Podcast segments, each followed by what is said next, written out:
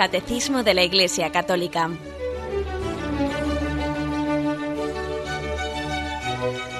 Un programa dirigido por Monseñor José Ignacio Munilla, Obispo de San Sebastián.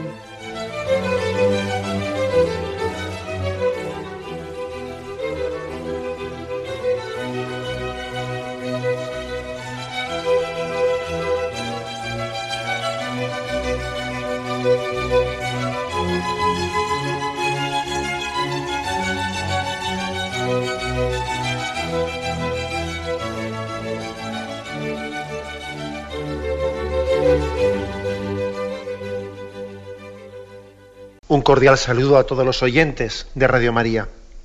Un día más, con la gracia del Señor, proseguimos el comentario del Catecismo de nuestra Madre la Iglesia. Recién comenzamos en el programa anterior la tercera parte del Catecismo, la tercera parte referida más a la moral, que tiene como título, así le ha puesto nuestra Madre Iglesia en este Catecismo, a, la moral la ha presentado bajo el nombre, bajo el hermoso nombre de la vida en Cristo. La moral es presentada como vivir en Cristo. Y hay unos cuantos números, ayer comenzamos, hoy vamos a proseguir con ellos, en los que se encuadra, eh, se encuadra esa vida en Cristo, precisamente preservando la moral de lo que decíamos ayer, que es el riesgo del moralismo, que es el moralismo sería, pues, presentar la moral desconectada, desconectada de Jesucristo, como si fuese algo caprichoso, algo que de una manera unilateral la Iglesia, pues, ha, convenido en determinados preceptos, esto va a estar prohibido, esto va a estar mandado, eh, pues precisamente eh, lo que hace el catecismo es engarzar, engarzar perfectamente la moral, en el credo y en los mandamientos. Nos preserva pues, del peligro del moralismo, que es, pues, como decía antes, un conjunto de, preceptos y de mandamientos, pero que no están suficientemente engarzados en Jesucristo. A veces, que no nos quepa la menor duda, ¿no? cuando nos encontramos con personas que tienen cierta alergia, cierta prevención eh, pues a la moral cristiana, sin duda alguna la causa está en que no conocen a Jesucristo. El que conoce a Jesucristo pues vive en él y, aunque él se sienta débil, pero entiende que los mandamientos de la ley de Dios, las bienaventuranzas, las virtudes cristianas, todo ello es la consecuencia lógica de vivir en Cristo. Eh, cuando nos encontramos con personas que tienen esa especie de alergia o aversión, o sienten como una agresión eh, por la moral cristiana, porque porque me ha coartado la libertad, porque me, porque, porque me quita libertad, etcétera, etcétera. Cuando lo perciben así, el problema está en que no conocen a Jesucristo, que han entendido la moral como un moralismo ¿eh? y, no, y no como la consecuencia lógica de ese seguimiento a Jesucristo. Qué hermoso es pues el título ¿no? de esa tercera parte, la vida en Cristo. Y vamos a proseguir. ¿eh?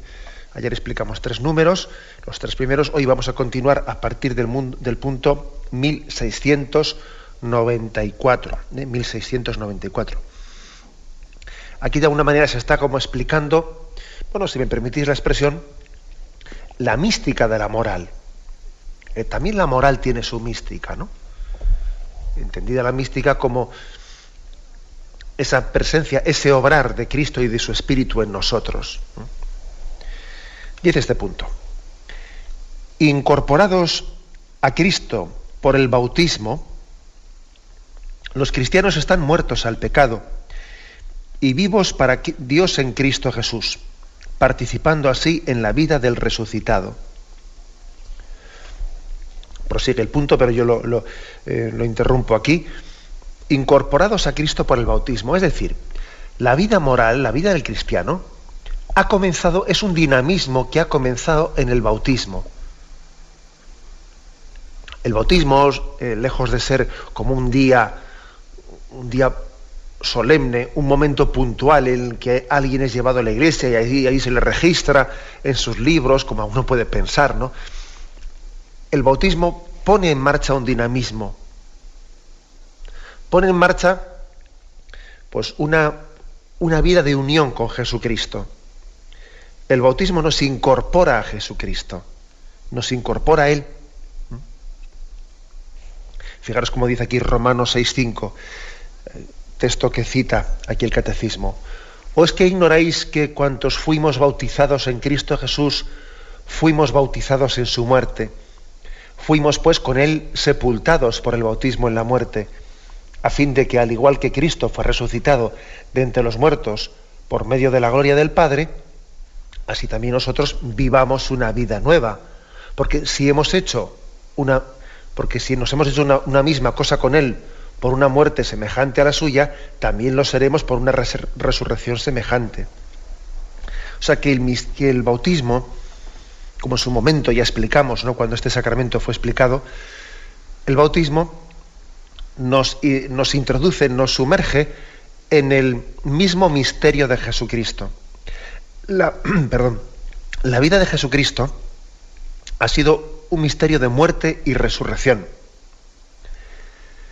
También el bautismo nos une a Jesucristo bajo esta misma suerte de Él, o sea, es correr la misma suerte de Él, morir para vivir.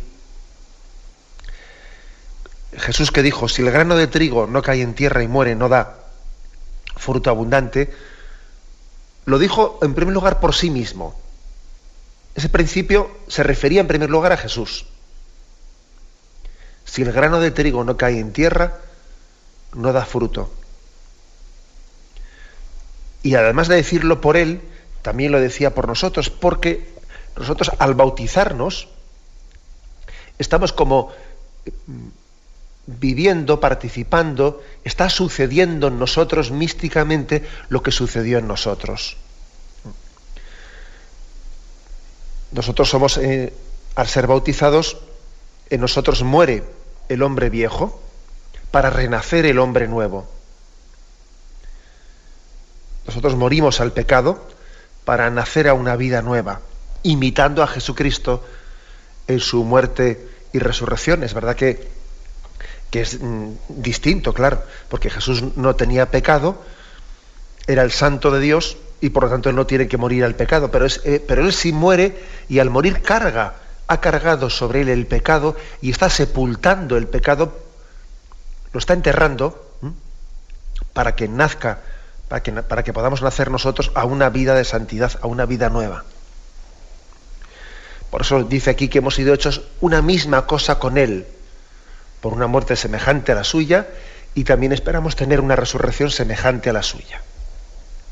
O sea que el bautismo es, comienza, o sea, introduce en nosotros un correr la misma suerte que Jesús. Un correr su misma suerte. Hay que morir para vivir. Y ese hay que morir para vivir no solo se refiere a ese morir que tengamos eh, al final de nuestra vida, en ese momento, pues eso, con los años que el Señor nos llame a partir de este mundo, o sea, a salir de este mundo, ir a la vida eterna. No, no se refiere solo a eso, lo de hay que morir para vivir. Se refiere a que ya, en este momento, yo tengo que morir para vivir. Tengo que morir al pecado. Y si no muero al pecado, no vivo, no, no soy feliz, no vivo para, para la vida eterna. Porque la vida eterna ha comenzado ya aquí. Está encoada en nosotros, ¿no? Aquí presente. Luego ese hay que morir para vivir no se refiere solo a la muerte física, sino se refiere también a esa mm, transformación espiritual que tiene que irse dando, dándose en nosotros durante toda esta vida. Hay que morir para vivir. Si yo no muero al pecado, no voy a ser feliz. La vida de gracia se va a frustrar en mí, se va a frustrar. Es la primera afirmación, ¿no? Incorporados a Cristo por el bautismo. En el bautismo comienza la vida moral. Allí comienza. Solo que claro, que nosotros eh, la moral, pues a veces la hemos reducido más eh, pues a la presentación ascética que la mística. Sabéis que la, la, ascética y la mística pues son dos dimensiones de la vida moral, ¿no? La estética subraya más, ¿eh? subraya más, pues el concurso de la voluntad, ¿eh? el que la voluntad tiene que colaborar con Dios, ¿eh? colaborar con Dios pues para, pues para mortificar el pecado, etcétera. La ascética subraya más la colaboración del hombre y la mística subraya más pues el don gratuito de Dios que con su gracia nos santifica. ¿no? Ahora, hay que decir que la estética y la mística pues, mm, son dos cosas que no están eh, separadas. ¿no? O sea, es imposible que nosotros veamos una obra en nuestra vida que digamos, mira, esto ha sido por el camino de la estética, esto ha sido por el camino de la mística. No, de hecho, en nuestra vida diaria, la estética y la mística están mezcladas y las cosas son un don de Dios, un don gratuito al mismo tiempo que suscitan en nosotros una colaboración eh, con nuestra voluntad. La estética y la mística pues están mezcladas. Bien, pero el hecho de que em, esta vida moral comience en el bautismo y que en el bautismo, sobre todo los que hemos sido bautizados de niños, allí no tuviésemos, digamos, colaboración de nuestra voluntad, porque no, éramos capaces de colaborar, allí todavía se subraya mucho más la mística que la estética, claro. Porque en ese momento, cuando éramos unos niños recién nacidos, todavía el hecho de que un niño se bautice de esa manera subraya mucho más que la vida en Cristo, antes de ser una respuesta mía, antes de ser una colaboración mía, es una elección gratuita de Dios. Se subraya la prioridad de la mística sobre la estética, o sea, se subraya la prioridad de la elección de Dios sobre mi respuesta. Solo dice el Evangelio, no sois vosotros los que me habéis elegido a mí, soy yo el que os he elegido a vosotros. que, ah, cuando algunos dicen, ¿y por qué se bautizan los niños de pequeños si ellos todavía no son capaces de elegir, no son conscientes y tal y cual? Pues precisamente por esto, precisamente por esto, para subrayar que el don de Dios es un don gratuito, que precede, precede al mérito, precede a la colaboración de nuestra, ¿eh? de nuestra voluntad. El don de Dios nos precede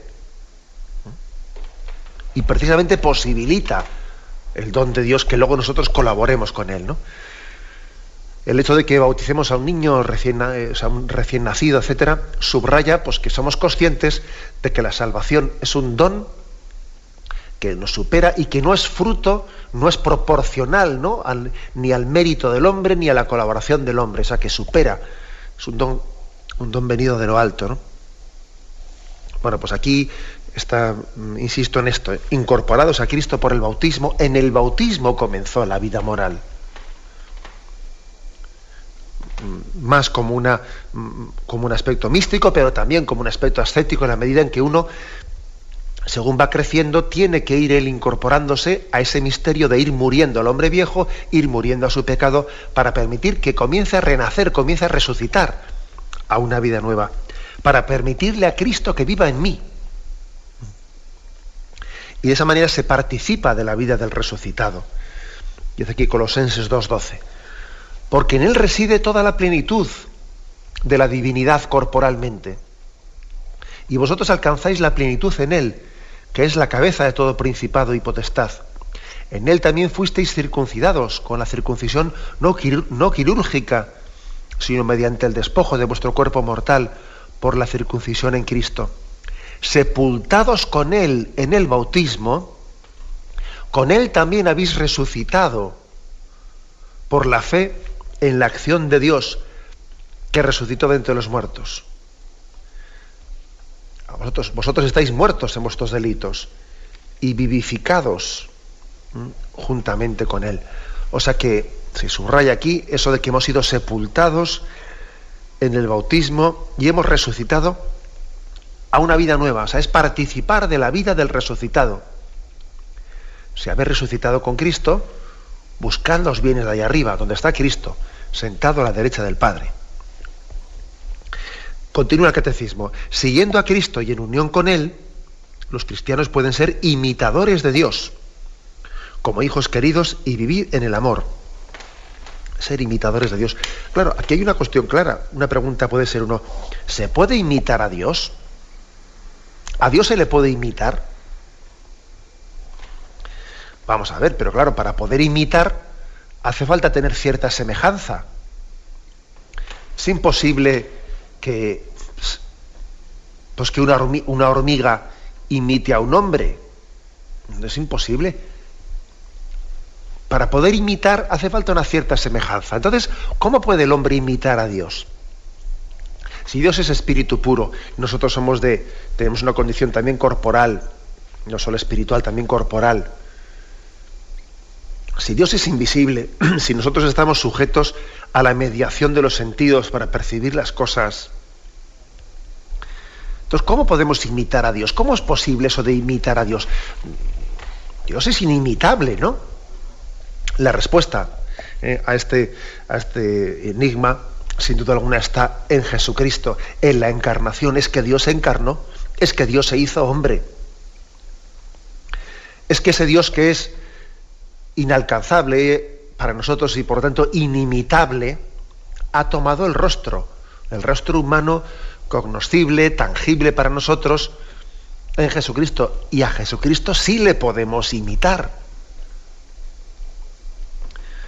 Pues eso, acordaros de que, bueno, uno de los libros que más, vamos, que más mm, tirada han tenido y que más divulgados han sido. Dicen que el libro más que más divulgación ha tenido en la historia de la Iglesia después de la Biblia fue el libro de Tomás de Kempis que se llama Imitación de Cristo.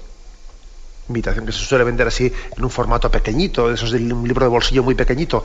El Kempis se le llama, o la imitación de Cristo.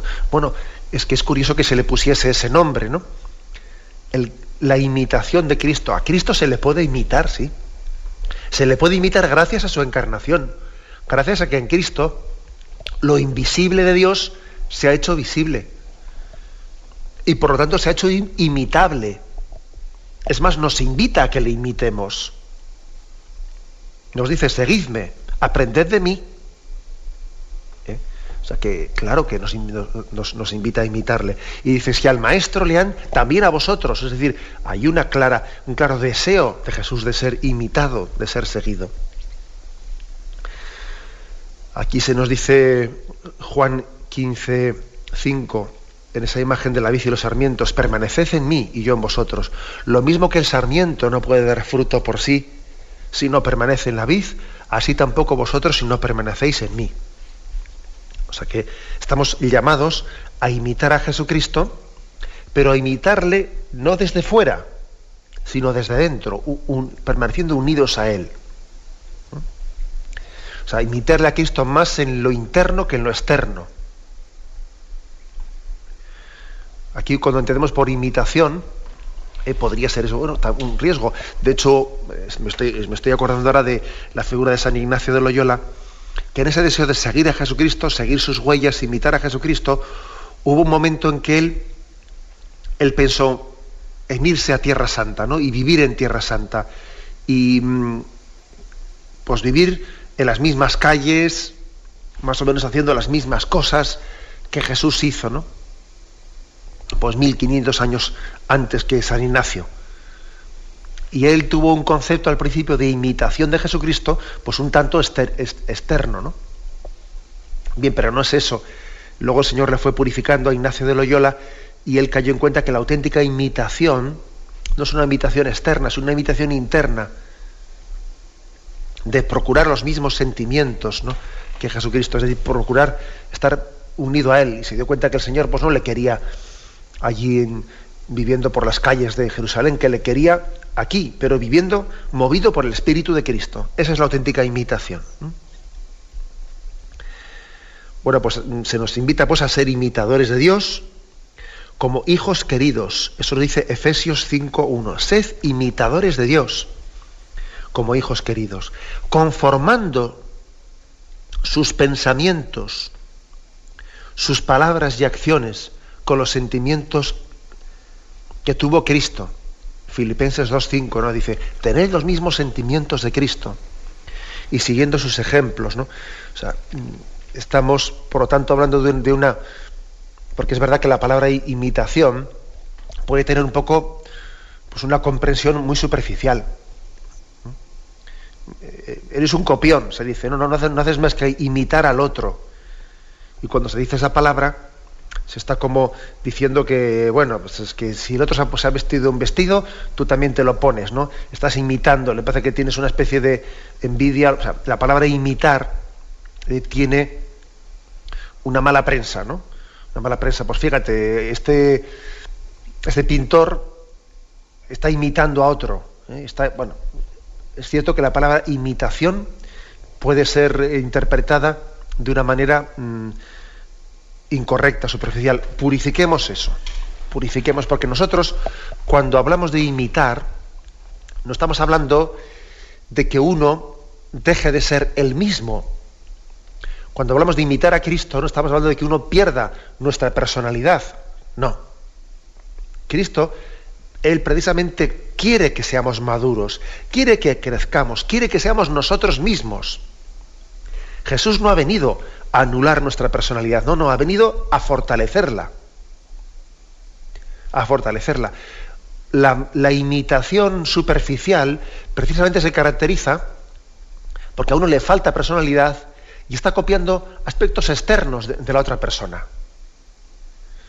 Y si el otro habla así, él también quiere hablar así. Y si otro viste de una manera, este tiene envidia y, se compra la misma ropa. La, la imitación superficial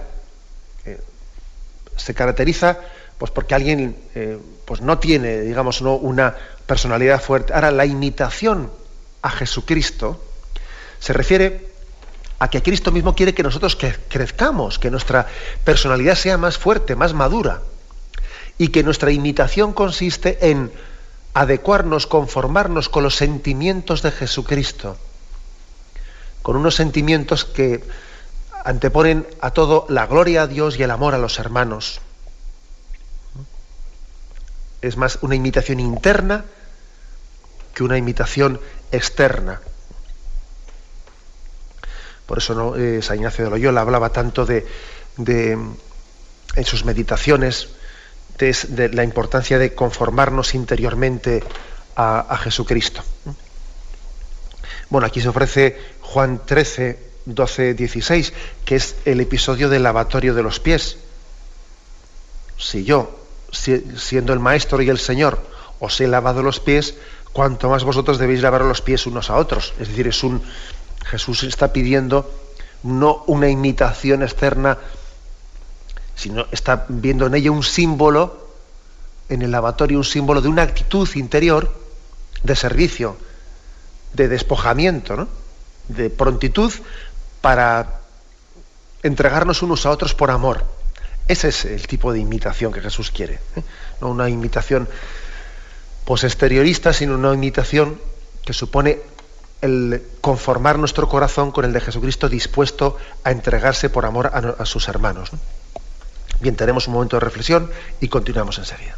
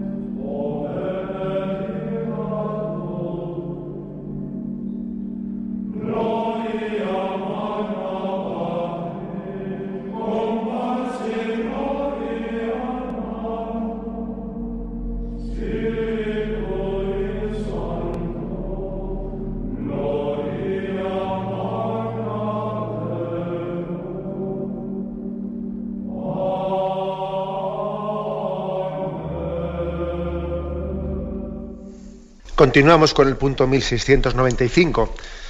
Estamos en este programa, decíamos, haciendo una introducción a la presentación de la moral cristiana, una introducción que bien podíamos llamar eh, como la mística de la moral. ¿eh? La mística de la moral, aquí hemos insistido mucho en el punto anterior, en la imitación a Jesucristo, pero no una imitación exterior. ser una imitación, como decía San Ignacio de Loyola, el conocimiento interno del amor de Cristo, es conocer internamente a Jesucristo, ¿no? E imitarle en las actitudes de su corazón.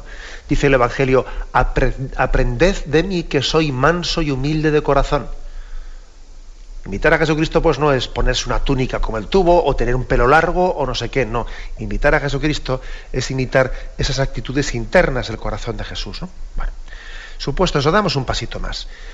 Y el punto 1695 dice, justificados en el nombre del Señor Jesucristo y en el Espíritu de nuestro Dios, santificados y llamados a ser santos, los cristianos se convierten en templo del Espíritu Santo.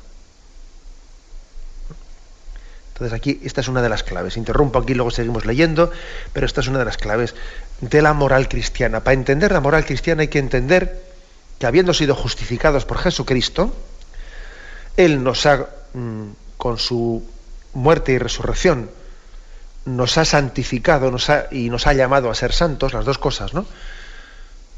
Por cierto, esto podría parecer una, una contradicción. ¿Los cristianos somos santos o estamos llamados a ser santos? Las dos cosas. Somos santos ya, Cristo nos ha santificado y al mismo tiempo estamos en proceso de santificación. Las dos cosas son verdad. ¿eh? Es verdad que somos santos a un nivel, pues podríamos decir más, mm, pues de la iniciativa divina. Objetivamente hablando, Él nos ha justificado, Él nos ha santificado, nos ha comprado el precio de su sangre. Pero es verdad que a nivel subjetivo, a nivel nuestro personal, estamos en camino de santificación porque todavía no nos hemos apropiado suficientemente de esa santidad que Cristo nos ha nos ha obtenido con su muerte en la cruz. Y luego hay un proceso ahora de personalización, de hacer nuestra esa, esa justificación de Jesucristo. Luego, luego, somos santos, pero estamos llamados a serlo. Las dos cosas son verdad en dos niveles distintos. ¿eh? Bueno, entonces, mm, porque Jesucristo ¿no? nos ha santificado, y nos ha llamado a la santidad, resulta que somos templo del Espíritu Santo. Y esta es una clave importante, una clave muy importante de la moral cristiana. Sin esto no se entiende lo de la mística de la moral que decía yo antes. Para entender la mística de la moral hay que decir que somos templo del Espíritu Santo, que Dios vive en nosotros. Luego, en el fondo, ser cristiano es tanto como decir, deja que Dios haga su obra en ti. Deja que Él viva en ti. Y, no pongas obstáculos a su obra. ¿no? Ayer decíamos que era imposible vivir en presencia de Dios y pecar, que eso es imposible. Uno para poder pecar tiene que haber comenzado por dejar de estar en presencia de Dios. Como ocultarse ¿no? de la presencia de Dios. Bueno, pues aquí la mística de la moral la clave para entender esta mística de la moral está en decir es que somos templo de Dios, Dios habita en nosotros.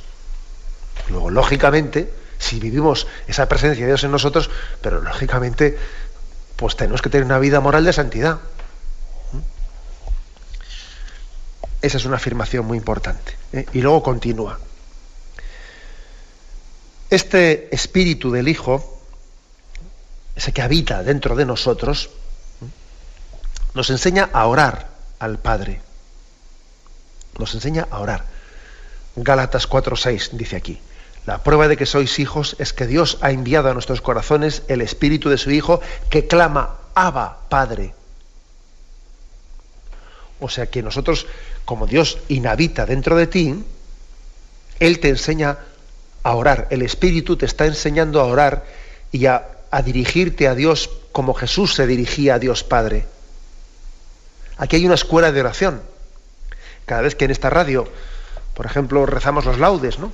O rezaremos las vísperas, no sé si nos damos cuenta, ojo, ¿eh? No es únicamente que a ti se te ha ocurrido, puedes rezar laudes, luego es una, pues una decisión tuya personal, y no, no. Más allá de esa decisión tuya personal, es el Espíritu Santo el que te está el que te está enseñando a orar, el que está dentro de ti clamando, Abba, Padre. Cuando tú dices, Dios mío, ven en mi auxilio, Señor, date prisa en socorrerme, es el Espíritu Santo el maestro de tu oración. Cuando tú rezas esa oración, sábete, sé consciente, sé sensible, para que más allá de tus, de tus obras humanas, de tus actos humanos, ¿no? también ha habido una iniciativa en la que tú has colaborado ciertamente, ¿no? pero ha habido una iniciativa del Espíritu Santo que está rezando, que te está, que te está a incorporando la oración de Cristo al Padre. ¿Mm? Por tanto, cuestión clave, el Espíritu Santo inhabita en nosotros, nos enseña a orar, y luego dice también, y haciendo vida en nosotros, les hace obrar. Nos, enseña a orar y nos enseña a obrar. Gálatas 5:25 dice, si vivimos según el Espíritu, obremos también según el Espíritu. Luego, insisto, la vida moral cristiana consiste en que el Espíritu Santo obre a través nuestro, obre a través nuestro, que nos dejemos mover por las mociones del Espíritu Santo. Eh, fijaros que dice, ¿no? Señor, que tu gracia inspire, sostenga y acompañe nuestras obras. Esa es una oración que se pide eh, varios domingos al año. Que tu gracia inspire, sostenga y acompañe nuestras obras, para que todo nuestro obrar provenga de ti como su fuente y tienda a ti como su fin. ¿Eh? Insistiendo una vez más en la mística de la moral. ¿eh? El Espíritu Santo está enseñándonos a orar y también nos está moviendo a obrar para que obremos a través del Espíritu. leo de nuevo esta frase para que no se quede colgada el sentido. Este Espíritu del Hijo les enseña a orar al Padre y haciéndose vida en ellos les hace obrar para dar frutos del Espíritu por la caridad operante, claro. ¿eh? Porque es que gracias a que el Espíritu obra en nosotros, tenemos frutos espirituales, ¿no? Dice Gálatas 5.22 y siguientes, ¿no? Eh, el que obra las obras de la carne, pues, eh, pues tiene, el que se deja llevar por la carne, tiene, hace obras carnales, fornicación, impureza, libertinaje, idolatría, hechicería, odios, discordias, celos, iras, rencillas, divisiones, disensiones, envidias, embriagueces, orgías y cosas semejantes. En cambio, el fruto del Espíritu, al que se deja mover por el Espíritu Santo, sus frutos son amor, alegría, paz, paciencia, afabilidad, bondad, fidelidad, mansedumbre, dominio de sí. Es impresionante ese texto, ¿eh? que lo tenéis en Gálatas 5, versículo 22, y podéis leer algunos anteriores para coger el contexto. ¿no? Allí se ve claramente cómo el que se deja llevar por la carne, pues bueno, pues irremediablemente de la carne lo carnal viene. Quien se deja mover, quien deja que el Espíritu Santo le mueva, le inspire, le sostenga, le acompañe, pues lógicamente el fruto de, ese dejarse mover por el Espíritu son las obras espirituales. Amor, alegría, paz, paciencia, afabilidad, bondad, fidelidad, mansedumbre, dominio de sí. La clave, pues, de la vida cristiana es dejar que el Espíritu Santo actúe en nosotros dejar que Él nos mueva, ¿no? que su gracia nos mueva. Nosotros en nuestra dureza de corazón eh, podemos ser poco sensibles a esto. Y cuando hacemos una obra buena, atribuirnos a nosotros mismos, ¿no? Pues el fruto, el éxito, ¿no? Pues qué machote que he sido yo, ¿no? Y siendo inconsciente de que he sido movido ¿eh? por el don del Espíritu Santo. Que la gracia me ha sostenido, me ha acompañado. Es muy importante y, que demos gloria a Dios, porque en el fondo estamos dando gloria a Dios con las obras buenas que hacemos. ¿Por qué damos gloria a Dios? Pues porque Dios nos ha movido a hacer esas obras. ¿Eh? Luego damos gloria a Dios al hacer obras buenas. Y, bueno, e, y exactamente ocurre que cuando, que cuando obramos mal, cuando obramos mal, el motivo es que no nos hemos dejado mover por esa gracia, no nos hemos dejado mover por el Espíritu Santo, ¿no?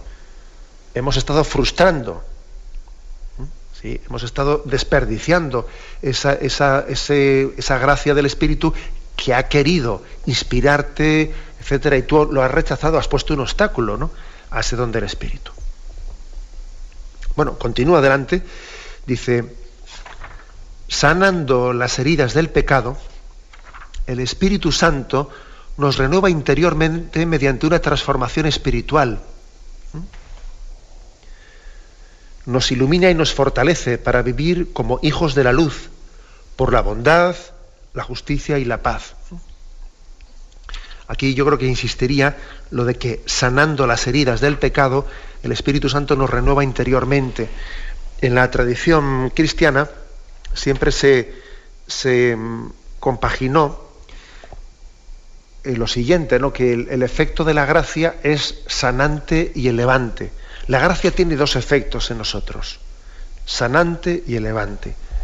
Nos sana las heridas que el pecado ha dejado en nosotros y al mismo tiempo nos eleva a la condición de hijos de Dios. Como os podéis imaginar, esos dos efectos, sanante y elevante, pues están unidos. ¿eh? Nosotros los distinguimos para que al distinguirlo seamos más conscientes ¿no? del amor de Dios en nosotros, pero no es que en la, en la práctica pueda haber un efecto elevante sin haber sanado, ni puede haber tampoco un efecto un efecto sanante que no nos eleve. O sea, las dos cosas ¿no? son, son ciertas. Pero aquí se subrayan y creo que es bueno que caigamos en cuenta, ¿no? El Señor nos sana las heridas y nos eleva a una condición de hijos, ¿no? Nos hace hijos de la luz, porque ha sanado, ¿eh? Nos, ha, liberado del poder de las tinieblas, ha sanado las heridas y por eso nos hace hombres nuevos. ¿eh? Esta es eh, la, la expresión mística con la que se nos presenta este punto. Tenemos ahora un momento de reflexión y continuaremos enseguida.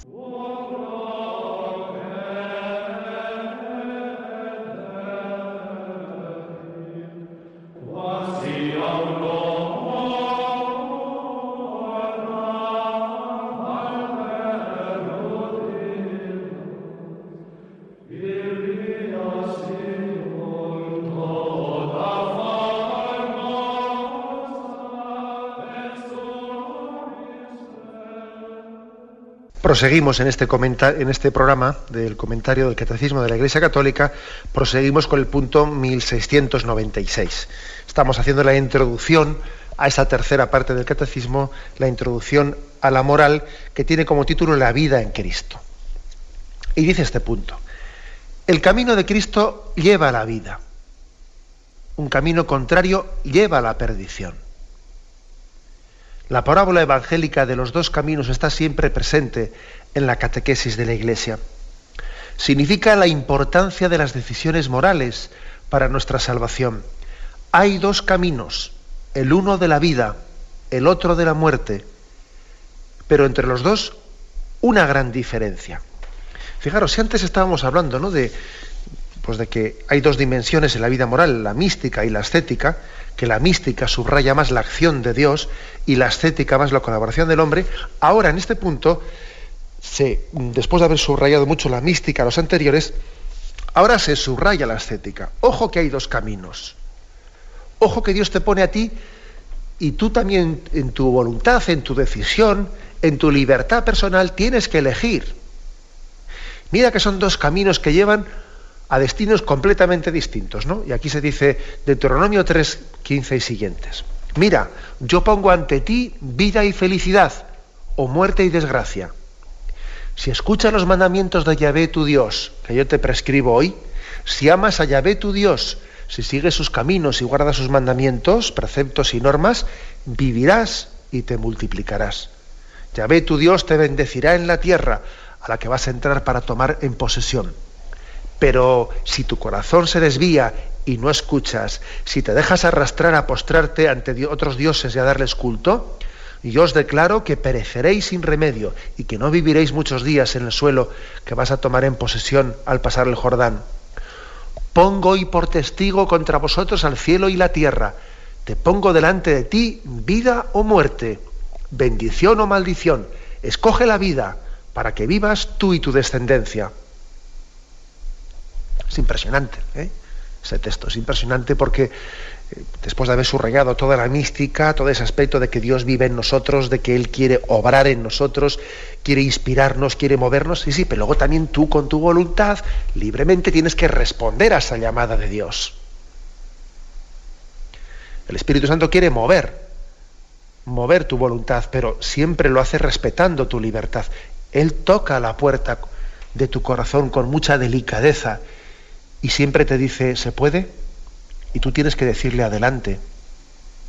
Es así, ¿eh? es este misterio de delicadeza entre la gracia de Dios y la colaboración del hombre. Es una insistencia muy grande en que hay dos caminos que llevan, el hombre tiene, eh, tiene que elegir un camino, el de la salvación o el de la perdición. Y el que dice, no, no, yo me quedo en el punto intermedio. El que no está conmigo está contra mí.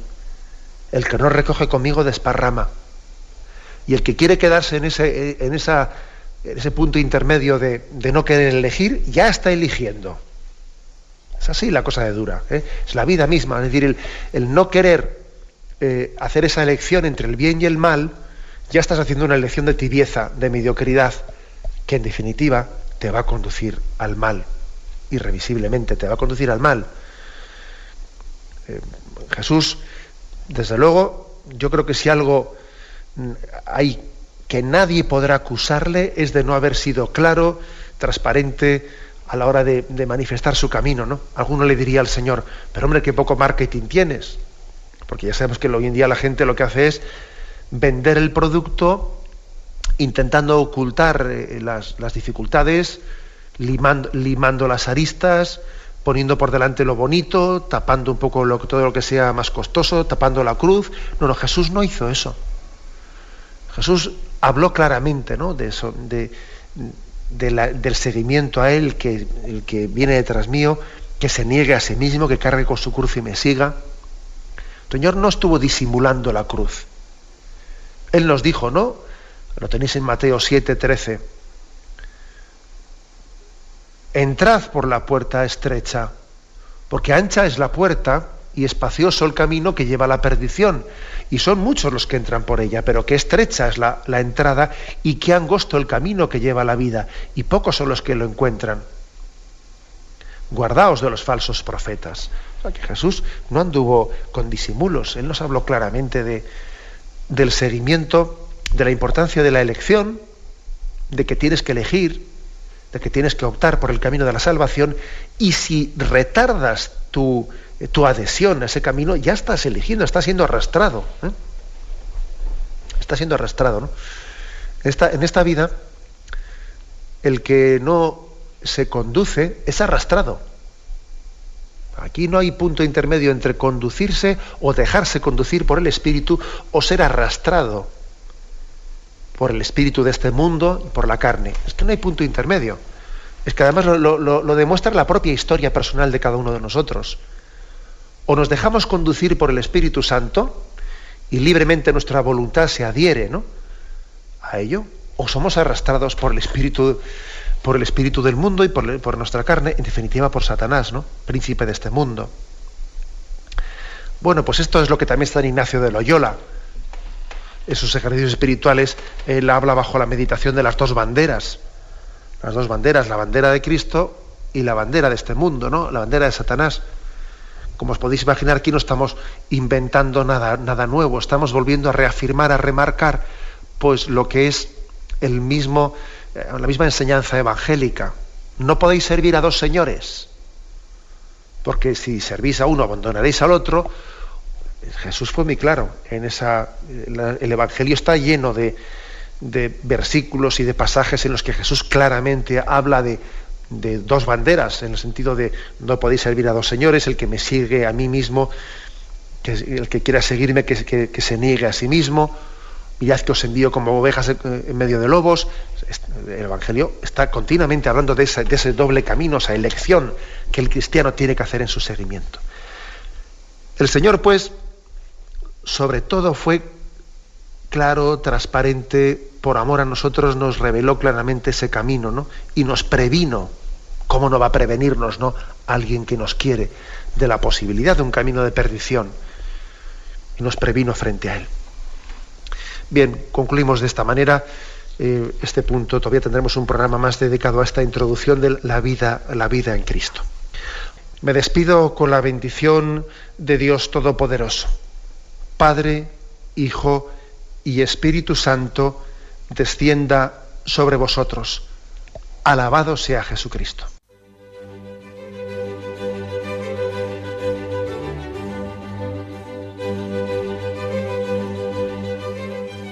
Finaliza el Catecismo de la Iglesia Católica, un programa dirigido por Monseñor José Ignacio Munilla, obispo de San Sebastián.